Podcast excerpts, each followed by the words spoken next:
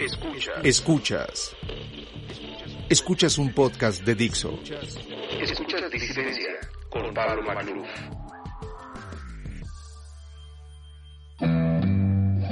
Ser parte de la sociedad no significa pensar como las mayorías. Disidencia. Conducido por Pablo Magluf. Esteban González es politólogo e internacionalista del CIDE y economista político del King's College. Fue fundador del Movimiento Libertario de México. Es pensador, activista, profesor y escritor.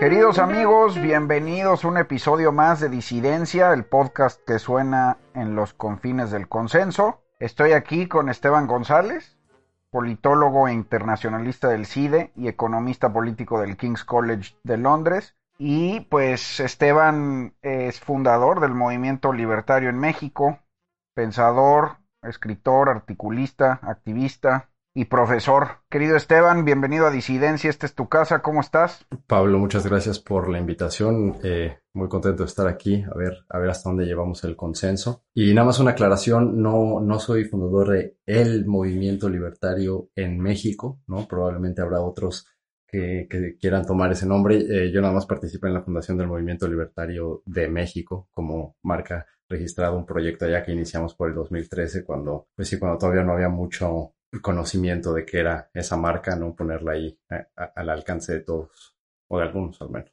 Claro, oye, pues magnífica aclaración. Empecemos justamente por ahí, de qué se trató ese movimiento en específico y de qué se trata el libertarismo en general. Eh, te lo pregunto porque yo tengo la noción de que en México se confunde libertarismo con liberalismo y pues quién mejor que tú para aclararnos, ¿no? Entonces, Arranquemos por ahí, Esteban. Digo, eh, habría, habría que, ver si, eh, en, qué se diferencia el, libertarismo o el liberalismo. Yo, eh, la verdad, en términos de etiquetas, ahora viendo hacia atrás, este, creo que me es más fácil usar la palabra liberal para no espartar a las personas. Pero en ese momento, por allá de 2013, pues un grupo de personas nos reunimos primero en redes sociales, después en la vida real, y pues nos organizamos, organizamos nuestros recursos, nuestro tiempo y esfuerzo para para poner al alcance, eh, pero bueno, había muchas discusiones, que si un movimiento político, que si un movimiento para el público en general, que si un movimiento para estudiantes, y empezamos principalmente pues a, exponer en universidades, en, grupos, eh, pues sí, principalmente estudiantes, aunque también con eventos para el público general, una serie de, ideas, eh, de principios, de pensadores, de, de, argumentos de ciertos pensadores, de escuelas de pensamiento que, que pues no están muy presentes, eh, sino es que están completamente ausentes de los programas de estudio y de, de las cátedras de ciencia política, de, de, derecho, de economía, de las ciencias sociales en general. Y, y, bueno, es una pregunta complicada que cada quien responderá de cierta manera según su interés. Eh, yo te podría decir en términos muy generales, para mí el, el libertarismo es una filosofía social, una colección de lo mismo, pensadores, argumentos que señalan o que recalcan la importancia de eh, las limitaciones cognitivas de las personas, del escepticismo ante eh, eh, la idea de control o la idea de planeación que podemos tener como animales sociales. Y, pues se enfocan principalmente en, incentivos e información, ¿no? Creo que si se puede reducir a algo muy básico es esta es este énfasis en, en, la importancia de cómo manejamos la información en la sociedad y de cómo eh, organizamos las estructuras de incentivos dentro de una sociedad, pues para generar o para tener comportamientos que digamos eh, eh, que deseamos en, en, alguna medida o de bien común, ¿no? Como paz, como prosperidad, como seguridad, como libertad y, y, y, pues sí, es una, es una perspectiva, como te digo, no, no está muy presente Ahora al menos ya en redes sociales o hay memes o hay varios grupos que se dedican a, difundirlo. Hace, hace algunos años pues éramos muy pocos. Sí, bueno, pero a ver, llegando a los principios básicos, habría que decir, ¿no? Necesariamente que el libertarismo pues es una suerte de defensa del individuo frente a la violencia del Estado y llevado a ciertos grados, incluso argumenta a favor de la abolición del propio Estado, ¿no? Hay muchos, otra vez, este, la, familia eh, libertaria, liberal es amplia, hay una gama, como dices, hay una, una, primicia del individuo, este, desde una perspectiva moral, eso son muchas cosas, ¿no? Puede ser desde un, punto de vista moral, desde un punto de vista metodológico, ¿no? ¿Cuál es el objeto de estudio de las ciencias sociales o cómo entendemos eh, eh, los, agregados sociales? Pero sí, es sin duda un una defensa o una, una preocupación primordial por el individuo, por sus capacidades cognitivas, por sus capacidades de, armar el mundo, de entender el mundo a su alrededor y de avanzar sus intereses frente a, la sociedad o en armonía o en cooperación con una sociedad.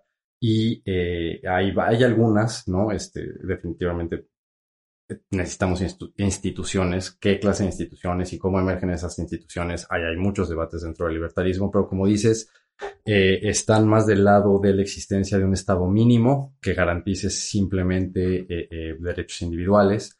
Hay quienes argumentan también que es posible tener estas instituciones sin la necesidad del Estado y entonces pues sí es una especie de anarquía que no significa desorden, simplemente significa eh, eh, significan órdenes emergentes, órdenes descentralizados eh, y, una serie de, una concepción de orden un poco distinta a como la, la, concebimos hoy, ¿no? De la idea de, que tiene que haber un, tiene que haber alguien al mando, tiene que haber alguien, tiene que haber un presidente, tiene que haber alguien haciendo, tomando decisiones. Es como una, Tom Woods, libertario del Instituto Mises, describe eso como una mentalidad hasta como militarista, ¿no? Esta idea de que si no hay alguien tomando decisiones, si no hay alguien haciéndose cargo de las cosas, las cosas simplemente no, no funcionarían, ¿no? Es, es algo ahí interesante también de la psicología humana, esta necesidad eh, eh, o, esta idea de que tiene que haber algún control o algún orden, e inclusive hasta las teorías de conspiración, ¿no? Luego se explican, eh, por ejemplo, los anti-vaxxers, y así estaba leyendo un artículo de cómo las personas prefieren pensar que hay alguien, que hay una inteligencia maquiavélica que está moviendo las cuerdas detrás, eh, eh, prefieren aferrarse a esa idea antes de aceptar que estamos en terreno desconocido, que no sabemos qué estamos haciendo, ¿no? Entonces sí creo que el libertarismo es, es esta corriente escéptica o esta corriente que cree que hay otras maneras por principios y también por, por evidencia empírica, ¿no?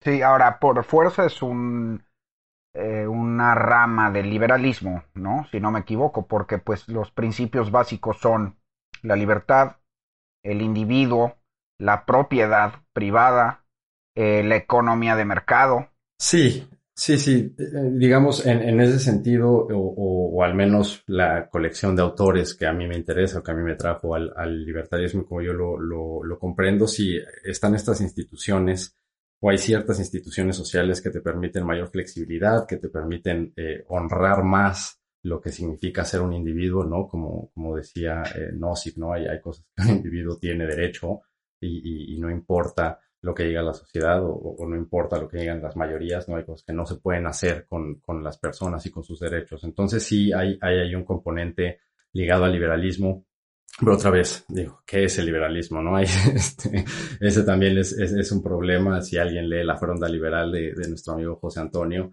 eh, pues es chile dulce y manteca, ¿no? Y el liberalismo, eh, desafortunadamente, para muchos opinólogos, es, es, más o menos como, bueno, depende, también ha cambiado, ¿no? Antes era todo lo malo, ahora ya nada más es lo único, nada más lo que les gusta a ellos, ¿no? Eso es el liberalismo y todo lo demás, pues ya, ya es este fascismo, socialismo, qué sé yo. Oye, a ver, yo te quiero provocar un poco. ¿Tú crees que las filosofías políticas eh, de alguna manera pertenecen a o, surgen por fuerza de unas regiones por razón de su cultura y no de otras? Porque, pues yo tengo entendido que el libertarismo, eh, si ya propiamente como filosofía política única, surge en Estados Unidos, sobre todo el siglo XIX, ya un poco más del siglo XX, ¿no? Entonces, mi pregunta sería si hubiera podido surgir en otro lado. No, yo, estoy en desacuerdo con, con, la tesis, o bueno, otra vez, hay que ver qué es libertarismo, qué es liberalismo, dónde está la línea, ¿no? Diría tu amigo, nuestro amigo Roberto Breña, que nació en España y en Cádiz. Este, hay, hay también pensadores dentro de la corriente que distingues que yo no creo que exista tal cosa como, como un, una banda, o no sé cómo le dijiste, un eh, pensamiento unificado o algo así, pero vaya, hay, este, puedes rastrear indicios o, o nociones antiautoritarias o pro descentralización o, escépticas de políticas monetarias desde el taoísmo, ¿no? General, ya más como sociedad, eso, eso se repite. Generalmente tienes como estas filosofías que dicen, bueno, sí, lo que diga la autoridad es lo válido. Tienes otras que dicen, no, no, lo que diga la filosofía y la verdad es lo válido y entonces tenemos que el gobernante tiene que basarse en eso y este el que dice como, deja ser el confucianismo, el taoísmo y el legalismo, ¿no? Como así lo, lo describe Rothbard en su análisis de, de, del pensamiento en, en, la China antigua. Y pues eso lo, lo, hemos visto, ¿no? A través de la historia. En la escolástica, ¿no? También tenías personas que, que argumentaban que los gobiernos o que, que, había cierta autoridad o que había cierta legitimidad en ciertas cosas, a la vez que tenías autores y, y personas que estaban en la cárcel que decían, no, no podemos hacer esto con los indios, no podemos hacer esto con la moneda. No, la, siempre han existido, yo creo que eh, a lo largo de la historia, tan pronto como existió el poder y su administración y su centralización, existen voces y existen eh, perspectivas sociales que se percatan de los peligros, los señalan, los critican. Entonces, sí, no, no creo que, que pertenezca a esta corriente única de, del, del pensamiento norteamericano los autores como Spooner, ¿no? Que, o sea, e, están, esa es una corriente importante, es una corriente que avance el, el pensamiento, pero yo no creo que, que, a la fecha haya, uno, una filosofía social libertaria unificada, ¿no? Hay muchos eh, que, que, priorizan ciertas cosas, algunos más comunitarios, algunos más enfocados en procesos de mercado, eh, pero siempre con esta eh, eh visión escéptica y, y, humilde acerca de la capacidad del hombre para, diseñar sistemas, para implementar sistemas, y para, pues sí, para, alcanzar estas utopías políticas, ¿no? Que están tan, tan al, orden del día hoy, pues no la utopía, pero la oferta, ¿no? Oye, pero ¿no crees que, digamos, que el liberalismo estadounidense,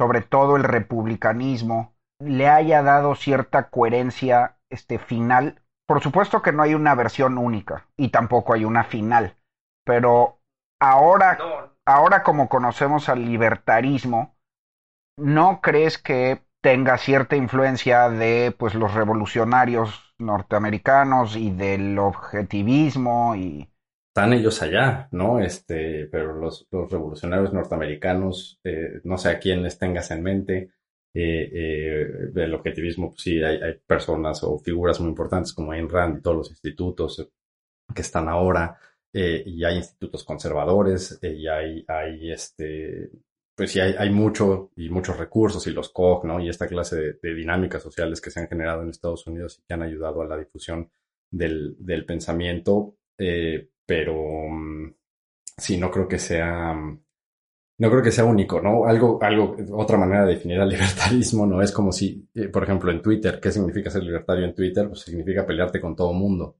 ¿no? Eh, este, y a ti, eh, veo que te pasa, luego te, te te, te, te, andan tachando de libertario simplemente porque pues, te peleas a diestra y te peleas a siniestra, ¿no? Entonces, ni con la izquierda ni con la derecha en México, ni con la izquierda ni con la derecha en Estados Unidos, ni con la izquierda ni con la derecha en Brasil, ni en España, ¿no? O sea, es, es al final una, una perspectiva que no termina de entrar dentro de este espectro político tradicional, eh, donde al final son unos estatistas frente a otro tipo de estatistas, ¿no? Entonces, este sí es simplemente un, un reconocimiento yo creo que es una, una cuarta vía.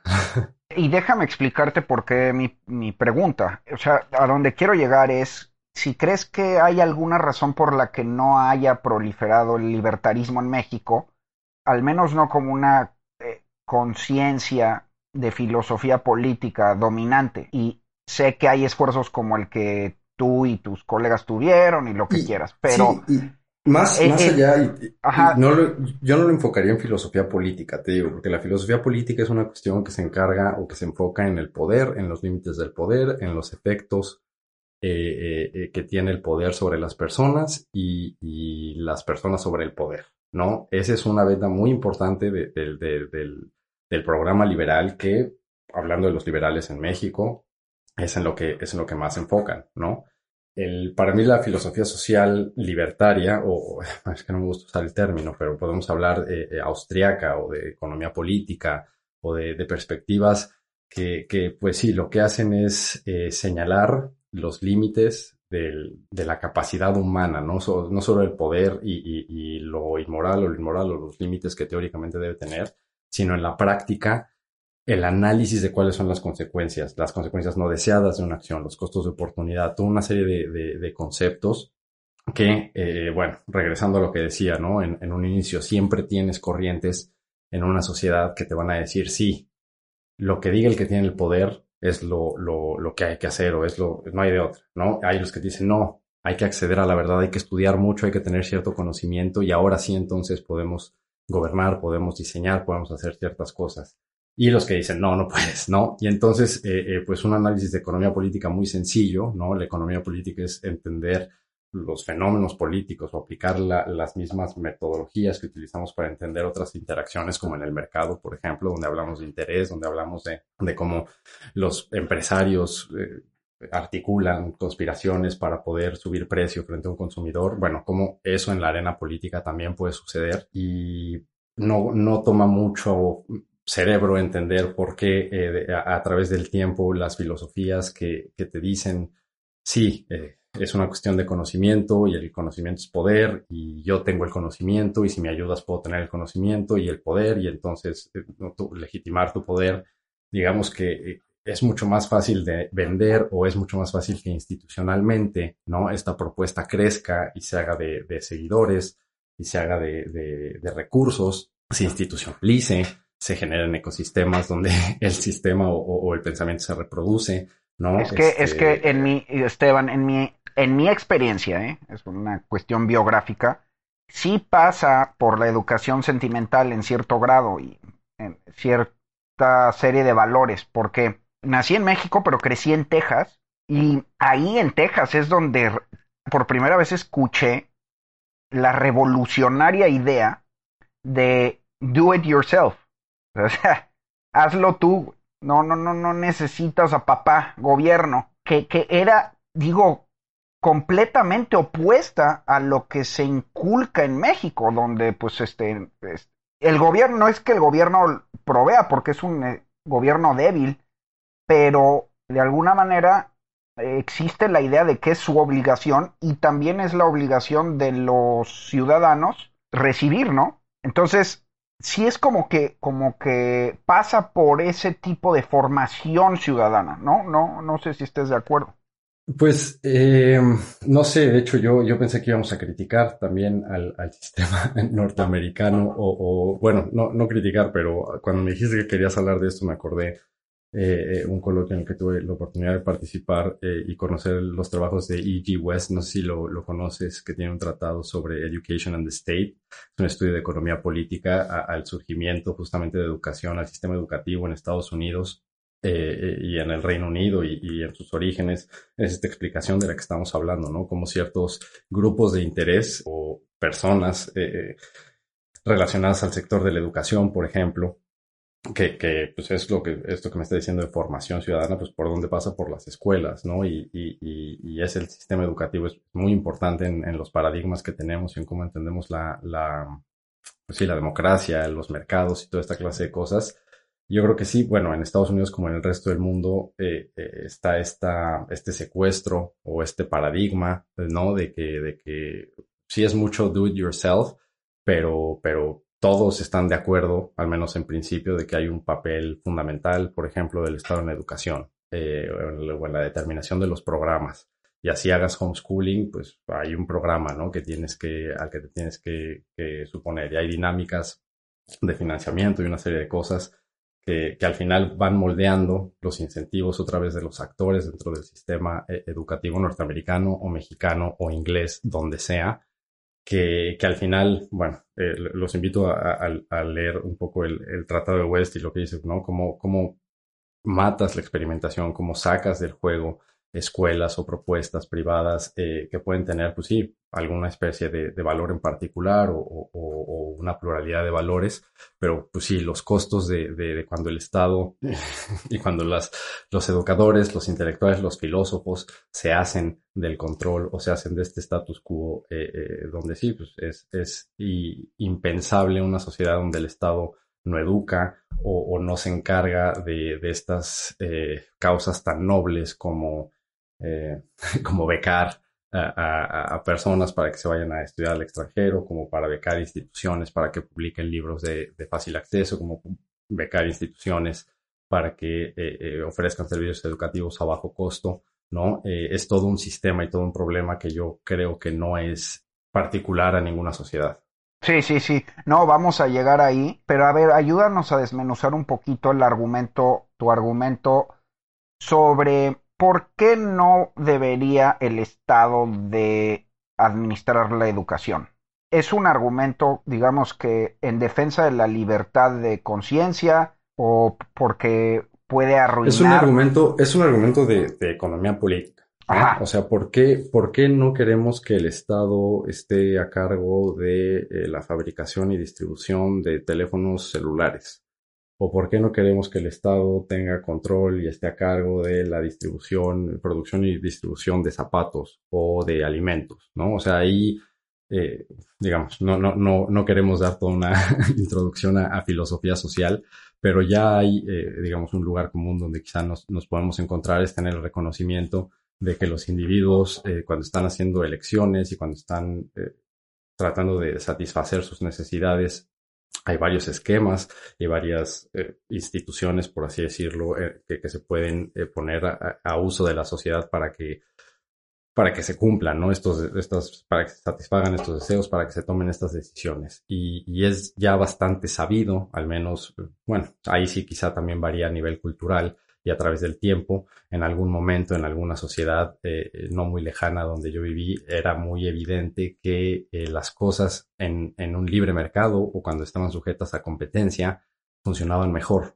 porque tenías mejor calidad y porque tenías menores precios, ¿no? Hay, hay todo un sistema de incentivos cuando, cuando, cuando no tienes la capacidad de elegir, cuando no tienes la capacidad de, de escoger a otro proveedor, cuando no tienes eh, no sé, eh, responsabilidades o, obligaciones contractuales que cumplir. Hay una serie de cosas que, perjudican la calidad de los servicios y los bienes, ¿no? Entonces creo que eh, más bien la pregunta o, para poder responder mejor tu pregunta, yo te diría, ¿por qué la educación sería diferente a, todas estas otras cuestiones? Que nadie es, bueno, ya no voy a decir que nadie es de manera sensata porque no me deja de sorprender la humanidad y nuestras sociedades, ¿no? Pero al menos ya estábamos más o menos de acuerdo en eso, ¿no?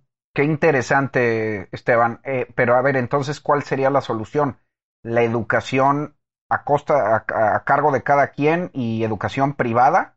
No podría haber educación pública, gratuita. Ah, de, nuevo, ¿no? Y regresando al, al, tratado de, de, West sobre Education and the State, parece que si no hubiera educación gratuita o si no hubiera educación pública, el mundo sería eh, un terrible lugar para vivir, ¿no? Este, eh, lo, que hace West, ¿no? Es de manera muy, un análisis bastante fuerte, ¿no? Demostrar cómo antes de que surgiera la educación pública en, el Reino Unido, el grado de, de, alfabetismo era bastante alto, ¿no? Tenías escuelas de distintos tipos, tenías a las familias, había otro, un montón de otras instituciones que se encargaban de brindar educación al desamparado, al discapacitado, al joven, al pobre, al viejo, ¿no? Este, o, de cuidado, ¿no? De, la persona o, o, de, sí. O sea, sería la sociedad civil. La sociedad civil, en que la sociedad civil y el mercado, ¿no? O sea, suena, suena muy abstracto, suena muy, no podemos hablar de, de, ejemplos también más, más, en la actualidad, pero yo creo que esa es otra vez parte de las falacias o parte de esta mentalidad que nos metieron a base de programas oficiales y, y juramentos a la bandera, de que si no fuera por el Estado, estaríamos muy mal o, estaríamos peor o, no habría manera de hacer las cosas, no habría manera de articularlos como sociedad. Cuando, otra vez, para el mercado, para los que tienen, para los que pueden escoger, ¿no? Hay una, e, es, es, otra vez, más bien se necesitaría el argumento de por qué no sería el caso y este el argumento de, bueno, los desprotegidos, los que menos tienen, los menos favorables, eh, está para ellos, ¿no? Que también hasta en esa parte West dice, bueno, antes estaban cubiertos. Y después, esta educación generalmente, al menos en sus inicios, se fundaba con impuestos al consumo, ¿no? Que, que vulneran mucho más a las poblaciones con menores ingresos y, entonces pues, sí, le estabas cobrando impuestos al consumo para brindarles educación, entre comillas, gratis, ¿no? Recordar, y pues, este es un mantra de libertarismo, de liberalismo o de cualquier persona sensata en la sociedad, no hay tal cosa como un almuerzo gratis, ¿no? Entonces, es, es una cuestión de comparar costos, de comparar fuentes de financiamiento, de comparar mecanismos de retroalimentación, ¿no? Que también pues, en México ya deberíamos de tener esa lección muy clara. Cuando, cuando, cuando vamos a un banco y nos quejamos con un cajero y tenemos un muy mal servicio y lo escalamos lo suficiente, ¿no? Bueno, alguien pierde su trabajo. En México puede pasar lo más absurdo, ¿no? En términos educativos y, y, al menos pues, en el sector público es imposible que, pierdan su trabajo es muy difícil, ¿no? Entonces es, es pensar, creo que también esto, esto es una buena definición del libertarismo, ¿no? Una, una perspectiva que en lugar de comparar versiones utópicas de, de, de mundos perfectos donde todo podría funcionar, eh, pensar en, en, las aplicaciones reales, los costos reales y las alternativas que podríamos estar haciendo. Y ahí hay varios, ¿no? En el margen, ¿no? Que se podría cambiar en el margen para introducir fuerzas de mercado al sistema público, ¿no? Hay quienes, quienes apoyan causas más progresivas, hay quienes dicen para nada, ¿no? Eh, y, buscan alternativas que también se puede, ¿no? Es muy fácil darle la vuelta al sistema educativo. Conozco gente en El Salvador justamente en, un, en una discusión sobre educación más o menos académica que decía, están todos idiotas.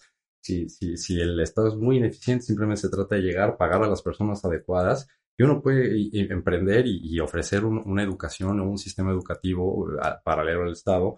Hay gente que lo está logrando hacer en Centroamérica, no voy a decir nombres por si sus gobiernos escuchan este podcast, pero, pero bueno, es, es, esa es la alternativa, ¿no? Y ese es el, ese es el mensaje. ¿Qué otras cosas podemos hacer? Sí, es que, a ver, yo, yo veo como dos incursiones distintas del Estado. Una es la administración de la educación, digamos, por ejemplo, el diseño de libros, todo eso, ¿no? Y otro es financiar la educación, por ejemplo, a través de becas, donde no necesariamente el Estado está detrás del diseño ideológico. Lo cual es ser un poco naif, por no decirte más feo, mi querido Pablo, ¿no? Porque al final, eh, eh, este, ¿no?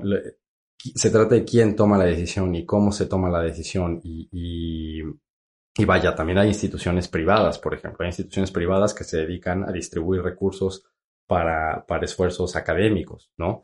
Eh, eh, y bueno, también ellos podrán tener quizá en algún momento cierto favoritismo o ciertas cuestiones, ¿no? Cada decisión o cada, cada organización, porque al final la discriminación o la arbitrariedad, por así decirlo, es inescapable vivimos en un mundo de escasez, no hay becas para todos, no hay, no hay todo para todos. ¿Cómo vamos a, cómo vamos a, des, a, a discriminar? ¿Cómo vamos a, a, distribuir?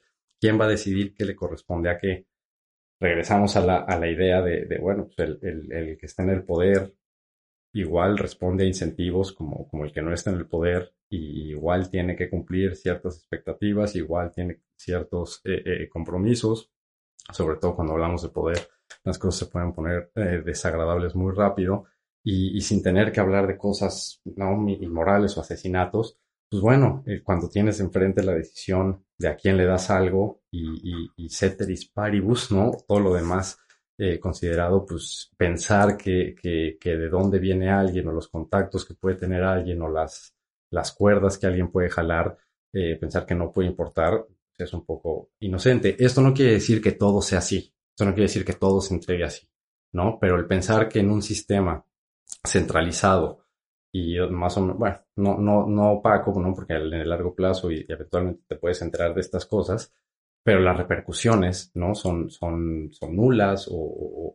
digo, no, no, tenemos que hablar de impunidad porque no necesariamente es un crimen, bueno, depende, ya nos meteremos a eso más, más a detalle, pero sí, el centralizar estos nodos de toma de decisión, ponerlos eh, fuera de una dinámica de mercado, dentro de una dinámica política, y luego asombrarnos porque, porque, porque hay, eh, pues intereses políticos. Y digo, estamos hablando de, de, de, de becas, vamos a hablar de, de, líneas de investigación. O sea, yo me acuerdo, y ya, ya mencionaste que estoy en el CIDE, ¿no? Entonces muchas personas estarán diciendo cómo nos está retorciendo este individuo de su propia contradicción. Pero principalmente yo he estado dentro de, de, de la bestia, por así decirlo, y, y, he escuchado además a personas muy respetables y muy inteligentes, por ejemplo, el doctor Jan Meyer, con el que tuve la oportunidad de tomar clases de, durante mi, estancia en el CIDE.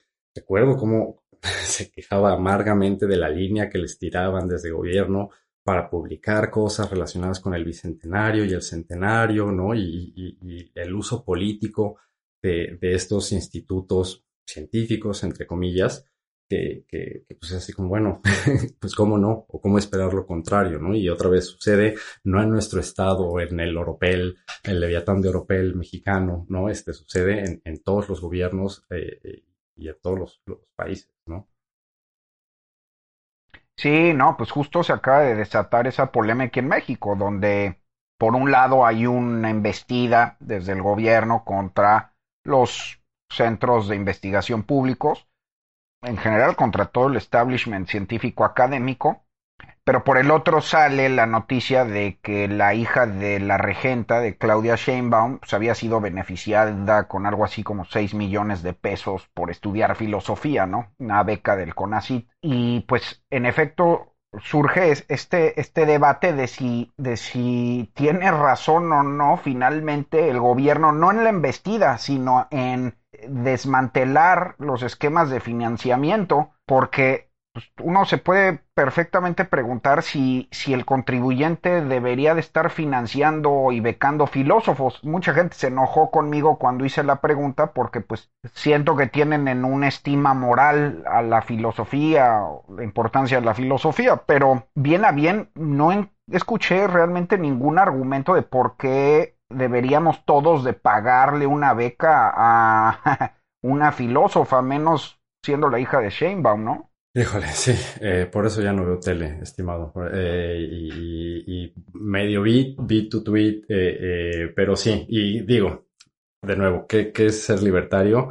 Es estar en contra de todo lo que todos dicen, ¿no? Porque vi las críticas, ¿no? Y las críticas son como de, ¿por qué ella sí, habiendo tantos que no?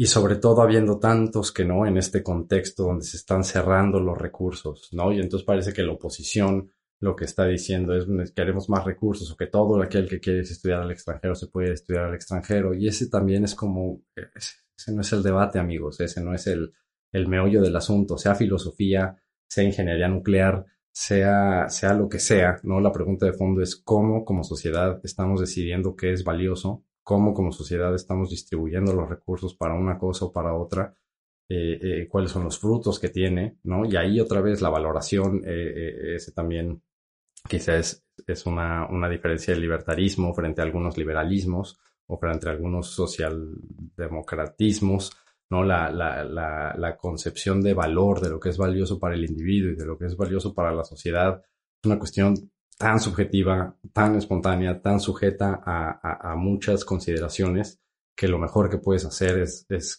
dejarle esa pregunta pues al mercado, a las instituciones privadas, a la sociedad civil, a, los individuos, intentando convencer a otros individuos de que vale la pena que los financien durante cierto tiempo para estar estudiando filosofía en el extranjero. Yo tengo un amigo, abrazo a, a, Maribán eh, Juárez, gran filósofo de la UNAM, que cursó estudios en, en, en University of Arizona, top 1 eh, eh, de facultad para estudiar filosofía política, y el señor buscó recursos ¿no?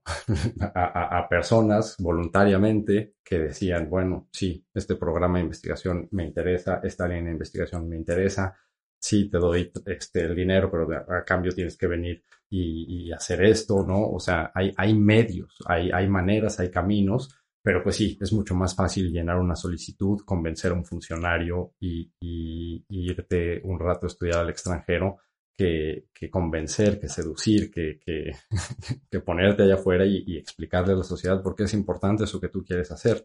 Y, y pues ahí sí, también vi las respuestas a tu tweet y la filosofía es valiosísima.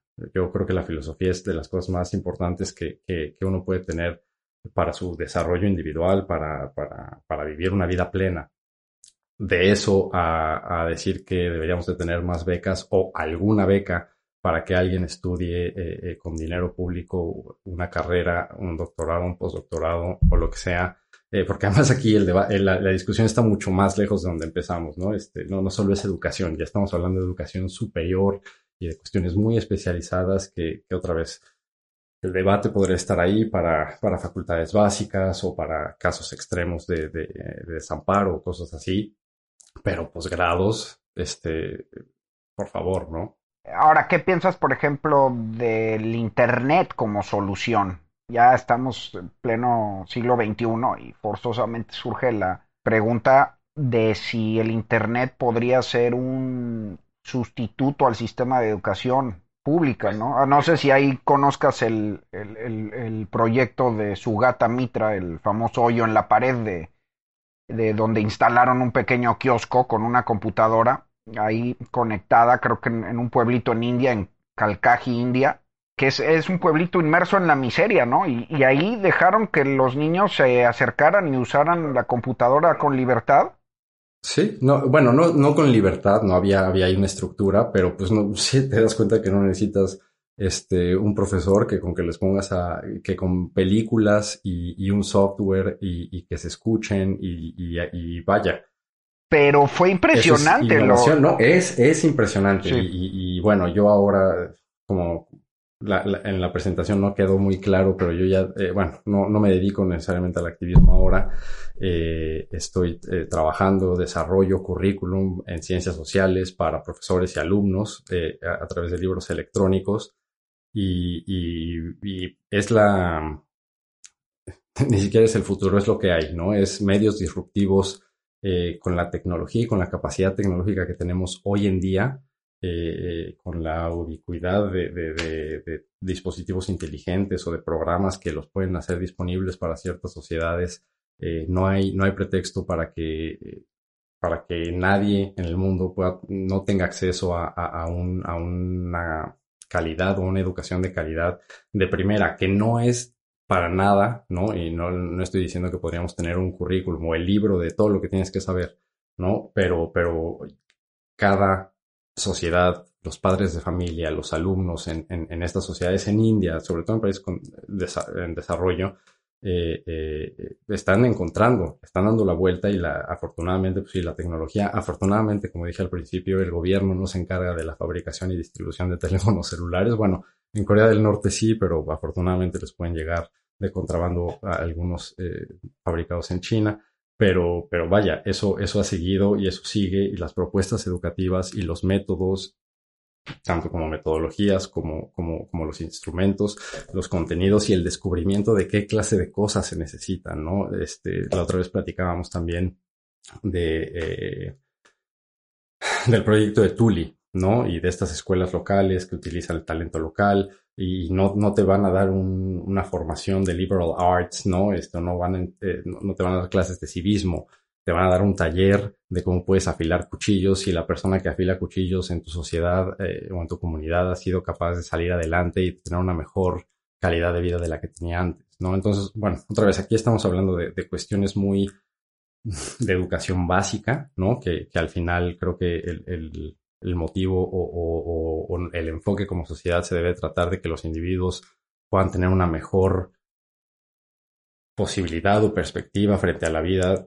pasando por una especie de formación básica que otra vez esta persona que te hablaba de Centroamérica, pues está dando clases de inglés, matemáticas, eh, código y, escritura, ¿no? A los niños centroamericanos. O este, y cobra, además, ¿no? Es una empresa que por un lado también tiene eh, farmacias que, atienden a la base de la pirámide y pues sí, los hijos de maras, hijos de, eh, eh, o sea, si gente en situación donde uno no diría, ah, va a pagar 100 dólares al mes para que su hijo pueda ir a una escuela privada, lo hacen, porque nadie más que el padre se va a preocupar, bueno, nadie se va a preocupar más que el padre por el hijo y sabe que mandarlo a esta escuela donde va a tener una serie de habilidades que le van a permitir vivir o tener una expectativa, perspectiva de vida mejor que la suya, ¿no? Esa es la motivación de, este mercado, por ejemplo, de educativo, y sabe que si lo manda a una escuela pública, pues va a estar ¿no? A expensas de si el profesor está, de si el profesor está despierto, de si el profesor enseña, de si enseña bien, ¿no? No, imagínate, y en México presos del magisterio, o sea, eh, aquí lo que me impresionó de hoyo en la pared es precisamente que puede prescindir de los maestros. O sea, los niños se enseñan solitos operaciones aritméticas, a usar el mail, a usar motores de búsqueda eh, y, yo creo, esto es eh, por supuesto una conjetura, pero sabiendo cómo es la educación en México, quiénes la controlan, yo estoy dispuestísimo a esgrimir el argumento de que es mejor dejar a tu hijo en tu casa con una computadora, ¿no?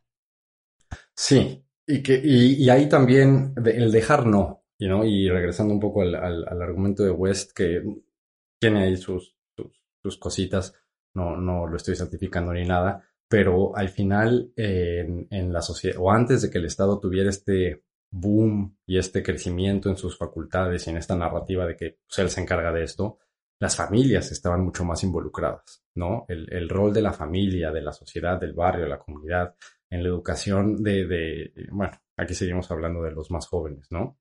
Y de su desarrollo, es fundamental. Y, para mí es, pues sí, el, el, cuando un padre manda a su hijo a la escuela y, y, paga sus impuestos y cree que, pues entonces ya está educando a su hijo, ¿no? Este no está siendo, voy a decirlo de la manera más educada posible, está siendo un mal padre, ¿no? Eh, el, el, los valores, la transparencia de cosmovisiones, la preparación para la vida y el papel que la familia tiene en un hijo o en una hija o en, o en alguien al que toman su cuidado, era fundamental durante mucho tiempo y lo sigue siendo ahora, ¿no? Eh, y también a, a nivel social, el, el, que hay espacios de aprendizaje social, de intercambio social, y hoy pues sí tenemos eh, ya parezco viejito, ¿no? Pero tenemos padres o familias que no nos importan y sociedades en las que tampoco se puede dar ese fenómeno, porque el pensamiento plural no es, no es posible, porque, porque ante preguntas genuinas o dudas sensatas hay linchamientos masivos, hay una,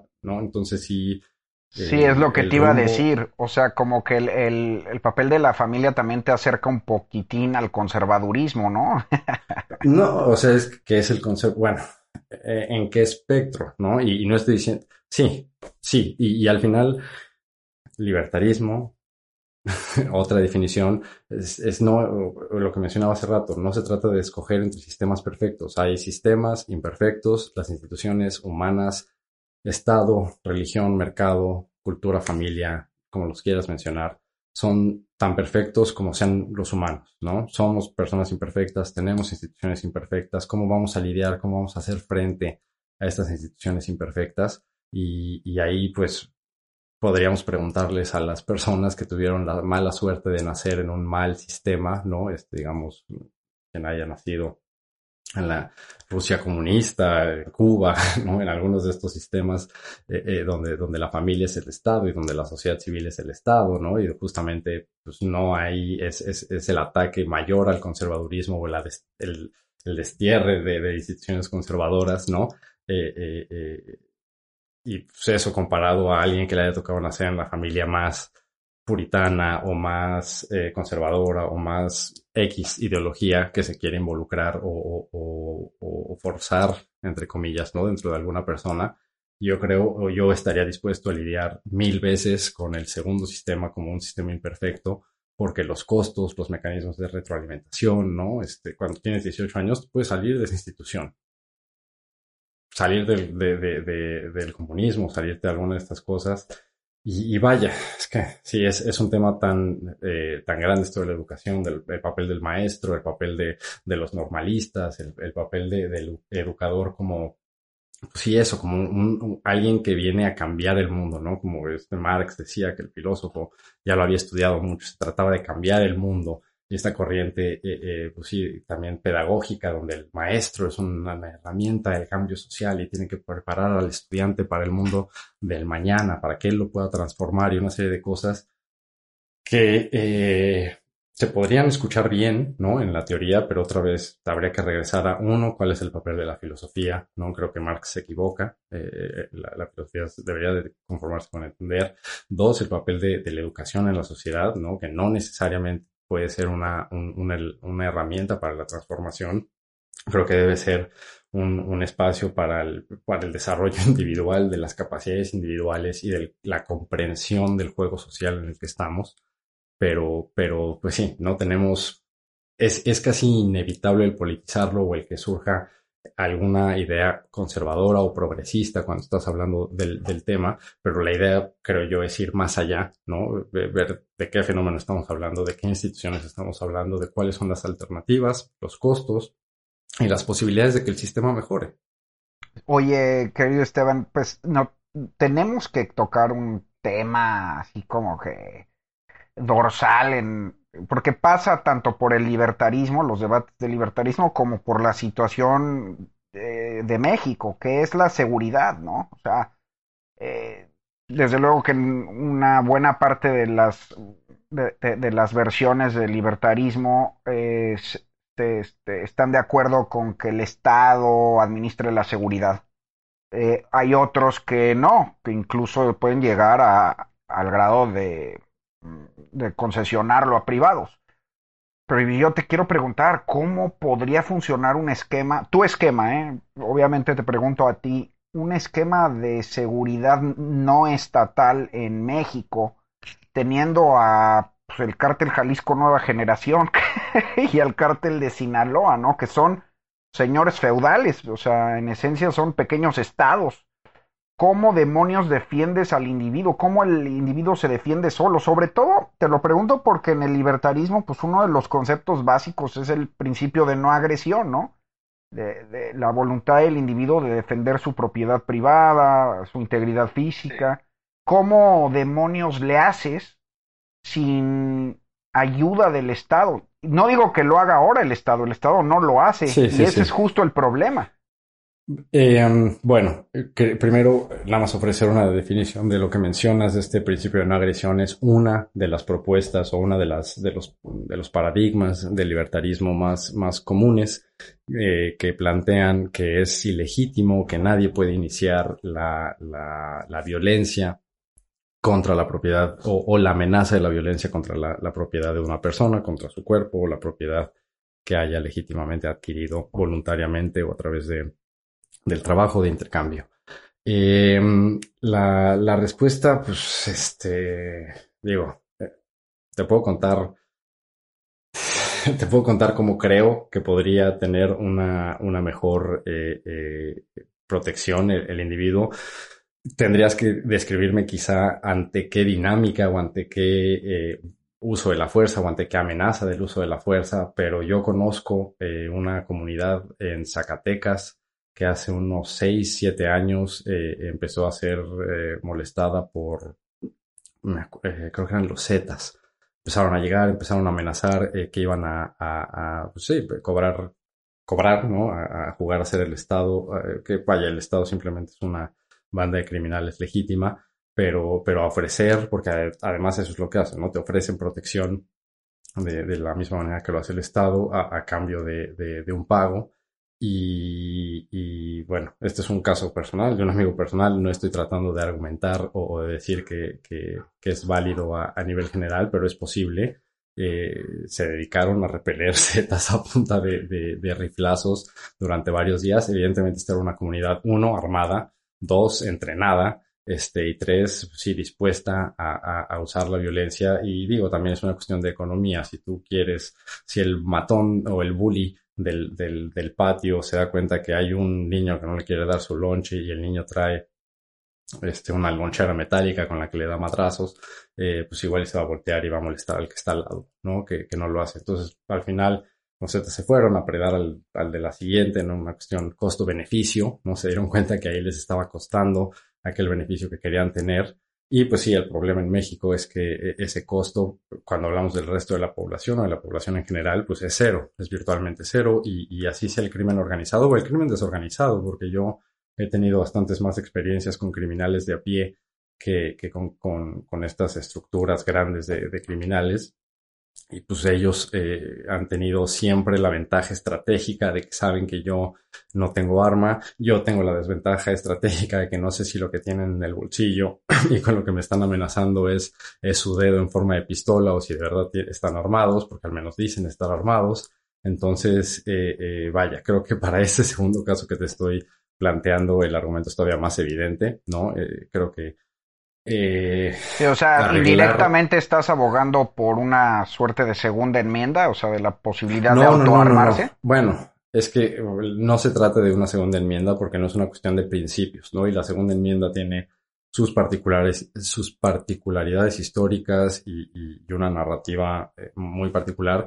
Yo, eh, mi tesis de maestría, como mencionaste, estudié en King's College, la hice sobre las instituciones de, seguridad y cómo institucionalizamos la violencia en una sociedad y por lo que abogo sí es por una distribución descentralizada de medios y derechos para la defensa personal, ¿no? Y lo que digo es que eh, hoy en día una interacción estratégica es una interacción donde tú puedes decidir, digamos como el ajedrez, yo voy a mover mi caballo a F5, ¿no? Este, y, y va a ser jaque o no va a ser jaque. Bueno, en ese momento puede ser jaque, pero voy a poder eh, eh, comerme a la reina en dos jugadas, yo puedo hacer mi movimiento, pero va a depender de lo que haga el otro. Eso es una, eso es una interacción estratégica, ¿no? Donde no, el, el resultado no, no depende nada más de mi acción, sino de nuestras acciones en conjunto y de las decisiones que tomamos. Mm. Entonces lo que yo simplemente planteo es que hoy en día tenemos una interacción estratégica donde la base o la estrategia que asumimos es que nadie está armado, porque eso es lo que manda el Estado, ¿no? Nadie debe de tener armas porque eh, podemos ver también las razones históricas o lo que sea. El punto es que hoy en día cuando tú interactúas con desconocidos en una sociedad, en el centro de la Ciudad de México a las 11 de la noche, la idea es que nadie debe estar armado. Entonces, cuando llega alguien, o cuando alguien quiere hacer daño, o cuando alguien quiere predar, eh, eh, pues enfrenta un costo, o el análisis costo-beneficio que enfrenta, pues es muy sencillo. Nadie está armado, yo estoy armado porque yo desobedezco las reglas, yo quiero tomar lo que tú tienes porque yo desobedezco las reglas, pues el resultado ahí sí ya va a estar bastante fácil de, de, de entender, ¿no? Y tenemos Evidentemente esto se liga a, los, a otras instituciones de seguridad, como los costos relacionados, pues sí, con policías o con el sistema, eh, inclusive si te agarran la impunidad, es, no es tan sencillo y quien quiera eh, me puede escribir y, le puedo hacer pasar mi, le puedo hacer llegar mi, mi, trabajo, pero la idea de fondo es, eh, estamos actuando bajo la estrategia equivocada si no supieran o si las instituciones, si el derecho de defenderte y los medios para defenderte estuvieran descentralizados. Ahora estoy viviendo en, en Indianápolis, donde, donde eso es así y, y, hay una sensación de seguridad mayor, ¿no? Este, es, es muy distinto y, y, hay gente o la gente sabe que pues, la gente se puede defender, ¿no? Y entonces cuando estás jugando a eso, es, es una, pues sí, es una historia muy distinta. Ah, qué interesante. Estás en Indianápolis, donde fue lo de George Floyd. No, eso es Minneapolis. Ah, tienes razón. Sí, disculpa. Pero también, ¿no? Relacionado, es, es lo mismo. Cuando el Estado centraliza, cuando tiene el monopolio. Eh, eh, eh en, mi tesis hablo del caso de Estados Unidos. Aquí los problemas que, están más a la orden del día, sobre todo en algunos estados donde la legislación es más restrictiva, es el abuso policial, ¿no? Y, la brutalidad policial y los gastos y los las reparaciones que tienen que hacer los departamentos de policía y los estados ante equivocaciones y ante el, uy, perdón, usted disculpe, eh, le disparan en la espalda y esa clase de cosas. Y supongo que estás, bueno, en principio estás contra la prohibición de las drogas y su consumo, ¿no? Es decir, eh, en un eh, incluso no debería ni siquiera de existir el crimen organizado, eh, al menos alrededor del mercado de las drogas. Em,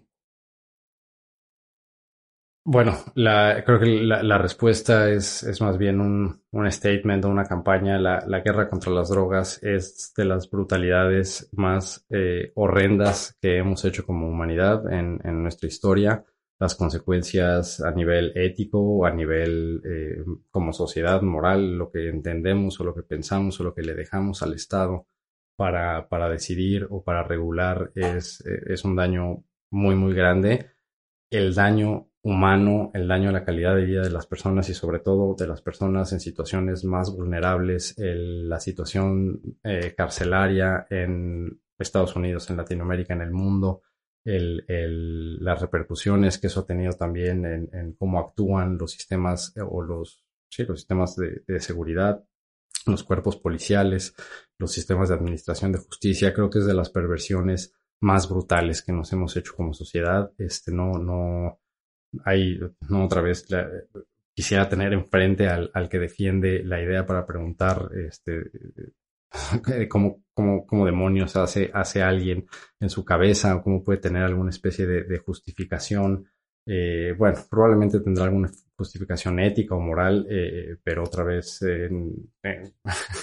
hablando de la modernidad o hablando de la autonomía, hasta ni siquiera los, los hasta los religiosos se, dieron cuenta de que no podías convertir a la gente torturándola, ¿no? Entonces creo que ahí es un, es uno de, los, de, de, de, las dinámicas o de los peligros de esta mentalidad de concentración de poder y de que alguien tiene que hacer algo para que las cosas que nos preocupan en el mundo solucionen. Eh, esto no es un comercial para que la gente vaya y se drogue. Esto es este, simplemente una, un, un, llamado, ¿no? A, reconocer, a presionar y a hacer de esto una campaña o, o una, un mantra de la sociedad civil sensata que quede en donde quiera que te escuchen, ¿no? Este, que esto tiene que terminar, que los, los costos humanos eh, y económicos y otra vez de, de, de, las instituciones al final, decía Ludwig Lackman, son, son significado, ¿no? Nos,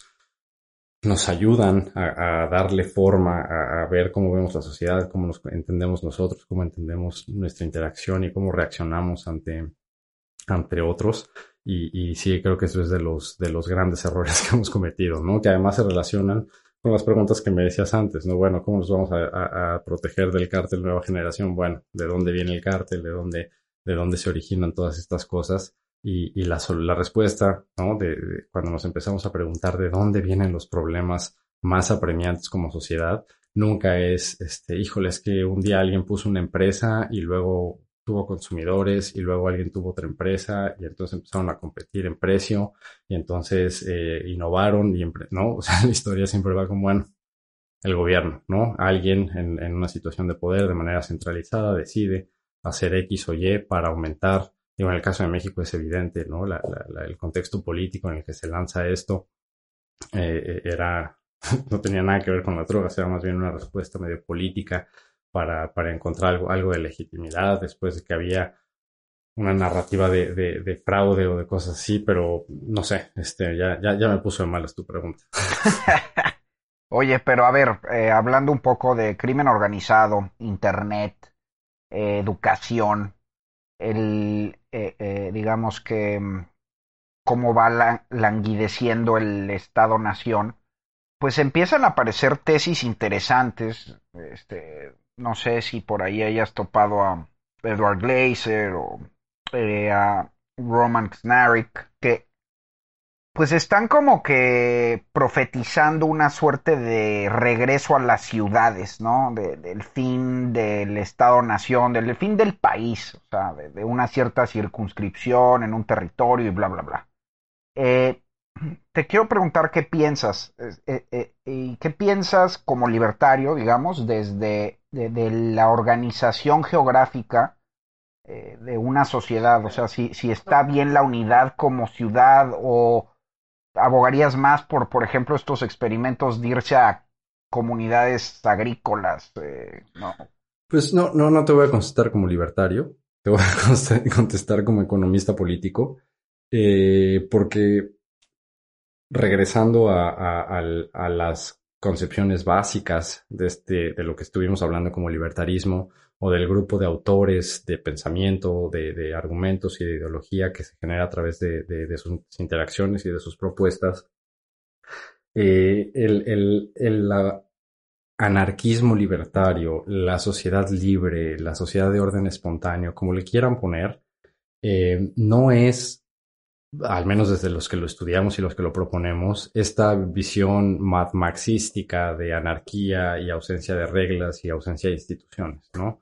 Es, eh, es cómo emergen las instituciones, cómo evolucionan las instituciones, cómo actúan los individuos bajo distintos marcos institucionales y cuáles son las herramientas que tienen estos individuos, ¿no? Para cambiar, para mejorar o para empeorar estas, estos arreglos. Entonces, el, el, concepto de unidad administrativa o, o, de que tenemos a nivel comunitario o a nivel eh, eh, sí, social tener ciertas tomas de decisiones o procesos o delegación de, de, de responsabilidades no, no es ausente de, de, esta doctrina o de esta perspectiva o de estas perspectivas, ¿no? cómo te acercas a ello y cómo lo defines inclusive, pues es muy distinto, ¿no? Porque para, para este lado o para mí se trata de pues administración, son problemas de administración. El término que creo que utilizan en español, aunque no, no es tan divertido, ¿no? De gobernanza, que no es de gobierno.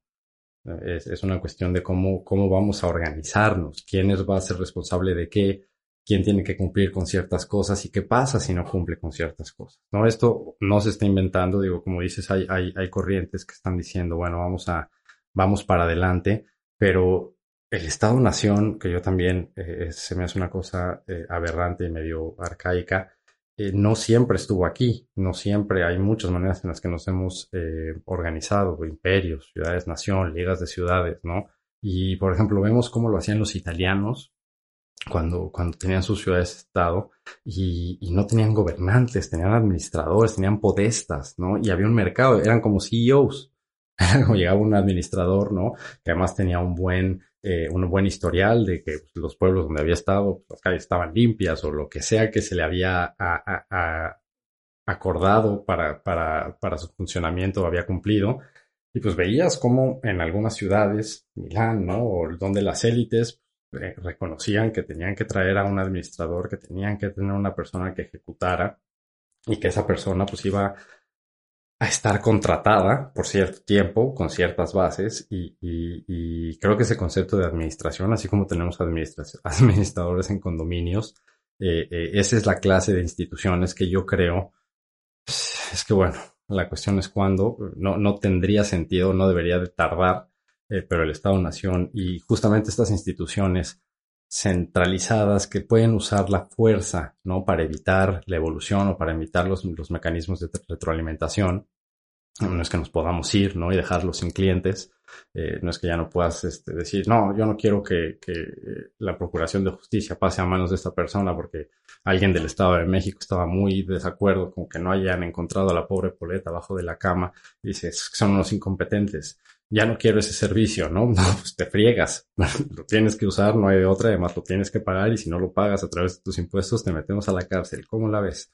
Entonces, ante esa, ante esa manera de hacer las cosas y de entender la relación entre quien está administrando una ciudad o quien está administrando un servicio y, y, y quien lo está recibiendo y quien lo está financiando, pues es un cambio de paradigma que, para luego es tarde, ¿no? O sea, luego, también en la discusión de comida dicen, no, pues si son nuestros empleados, ¿no? Los servidores o los políticos, pues son nuestros empleados. O sea, eso es, algo como que este sentido común, pues ya nos queda ahí medio flotando, pero a la vez la, la niebla democrática y del Estado-Nación, pues ya parece que es más bien un chiste. Y pues no, caray, si estás pagando y si estás poniendo a estas personas en una posición para hacer lo que sea y también ahí, ¿no? ¿Qué, va a ser? Es una cuestión que a cada sociedad le corresponderá decidir, ¿no? Igual y ahí en una ciudad donde todos están de acuerdo que va a haber un fondo para mandar a personas a estudiar o para financiar ciertas cosas dentro de su ciudad. Digamos que ahí la ventaja o el mecanismo de evolución y, y la manera en la que las instituciones podrían evolucionar en este sistema es que es más fácil pensar, ¿no? En la movilidad entre ciudades y que te vayas a una ciudad que está a dos, tres horas o a seis horas o que puedas, que puedas votar con los pies, ¿no? Este, este modelo de tipo, eh, eh, un economista que proponía, pues sí, que si la gente pudiera moverse, ¿no? Ahí hay varias suposiciones, si hubiera bajos costos de transacción y una cosa y una otra, pues la gente se movería y entonces tendría ciudades donde igual y todos tienen que pagar para que haya albercas porque todos quisieron albercas o una mayoría. ¿Qué reglas también ¿no? Es una cosa muy importante. Estamos cubriendo un montón de temas, este, Pablo. No, no, justo no quería hacer esto porque lo estoy dejando todo muy, muy por arriba, pero, pero hay toda una filosofía detrás de, filosofía social, ¿no? De, de, de, de qué, qué, qué, sistemas legales, qué sistemas económicos, qué sistemas eh, de gobernanza eh, descentralizados o, o geográficos. Tú mencionabas la palabra geográfico, ¿no? No es necesariamente también geográfico. Puede que una ciudad eh, encuentre de repente reglas y, quizá en la ciudad de Elon Musk están haciendo cosas de una manera muy buena y hay otra ciudad del otro lado del mundo que puede adoptar ese modelo de gobernanza y puede eh, eh, compartir o, decidir resolver conflictos de la misma manera en, en cuestiones que involucren a miembros de las dos comunidades más o menos así fue como nació la ley mercantil, ¿no? Entonces es más o menos como un, un, regreso al origen de la civilización, eh, civilización como occidental, si quieren, como la conocemos ahora, pero ahora con un, un, toolkit, ¿no? De blockchain, de, de un, montón de, de, herramientas tecnológicas que solucionan muchos problemas que, que en su momento estas organizaciones políticas se enfrentaron, ¿no? Algunas veces de manera pues sí, este, fatal que no pudieron resolver. Yo creo que hoy en día y mañana, sobre todo, esto,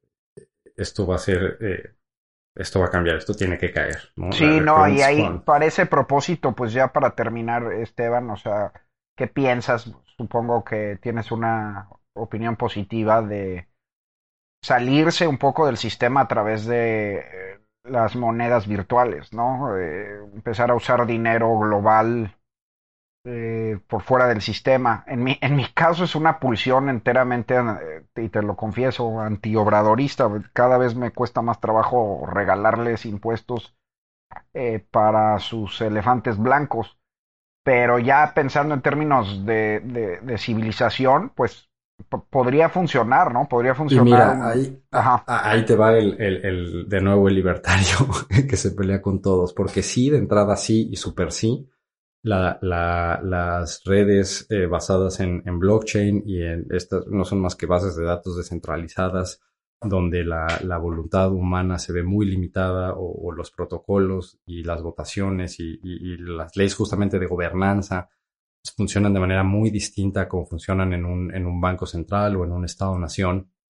Esa es eh, es parte fundamental de por qué yo eh, eh, invito y formo parte de lo que le digo yo la, la, revolución eh, cripto, pero ese no es el único objetivo para mí. El, el, objetivo aquí también son los bancos, las instituciones financieras, ¿no? Ahí no sé si alguien que había estado escuchando con la cara enojado todo el programa, ahora está levantando el puño en alto, ¿no? Este, porque al, al, al, al, demonio con las instituciones bancarias, con las instituciones financieras como las conocemos hoy en día, las instituciones bancarias, crediticias y financieras son fundamentales para un correcto funcionamiento de una sociedad, para el desarrollo próspero y pacífico y, y sustentable de una sociedad y actualmente es una cochinada, ¿no? Es una cochinada porque, pues sí, están muy, muy en la cama con el gobierno, gozan de muchos privilegios, gozan de, del hecho de que ellos pueden eh, ganar las, eh, arriesgar y, y, privatizar o interiorizar las ganancias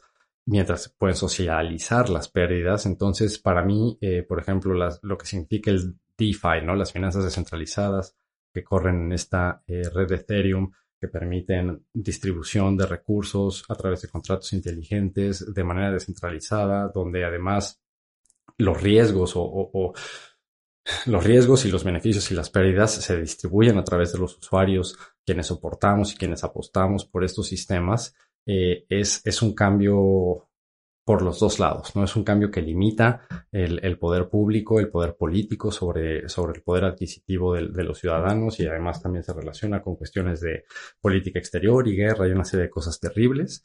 Eh, pero por el otro también, ¿no? Este, realmente el mercado y, y, la libertad del mercado, el capitalismo como lo conocemos ahora, es terrible, ¿no? Yo soy también de sus principales críticos, pero eh, probablemente no soy su crítico, eh, el crítico que, que, del cual están este, acostumbrados a, a, escuchar. Esta es una crítica, pues sí, más, más congruente, más consistente, con la idea detrás de que los humanos somos imperfectos, respondemos incentivos, pero nos equivocamos, tenemos vicios, ¿no? Tenemos virtudes, pero estos sistemas eh, que permitan el ensayo, la prueba, el error, eh, que los individuos aprendan cuando cometen errores, que se beneficien cuando tienen aciertos y que, que, sean parte de las transformaciones sociales en el margen, ¿no? Por decirlo de alguna manera, es, es, es lo que debería, es en lo que deberíamos estar pensando todos. Maravilloso, querido Esteban. Eh, qué magnífica charla, mano. De veras, te agradezco muchísimo por haber venido aquí a Disidencia y quiero de inmediato abrirte una invitación para una segunda participación en el futuro eh, cercano, porque sí, como bien dijiste, quedan pendientes ahí muchos temas. Eh, entonces, este, pues un placer haberte tenido aquí y, creo que te lo va a agradecer mucho la audiencia. Oh, muchas gracias, eh, Pablo, por la invitación. Cuando quieras, para lo que quieras, es, es un gusto poder platicar Em, pues sí, de, cuestiones que no están eh, hablando en, en, en, los medios tradicionales o en, o en, los debates tradicionales. Entonces acá estoy para lo que se necesite y muchas gracias a, tu audiencia por escuchar. Cualquier duda eh, te podrán contactar o me pueden contactar ahí en, los datos que les podrás pasar.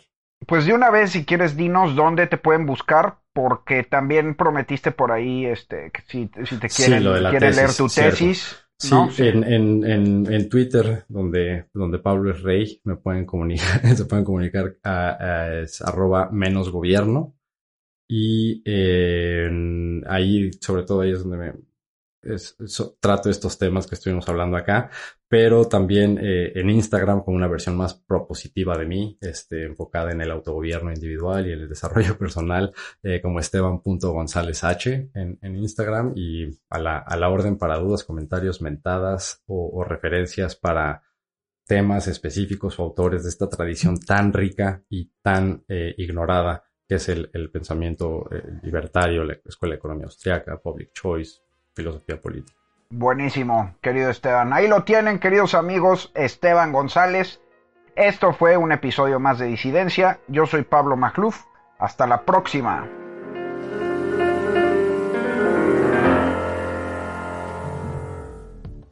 Dixo presentó Disidencia con Pablo Macluf.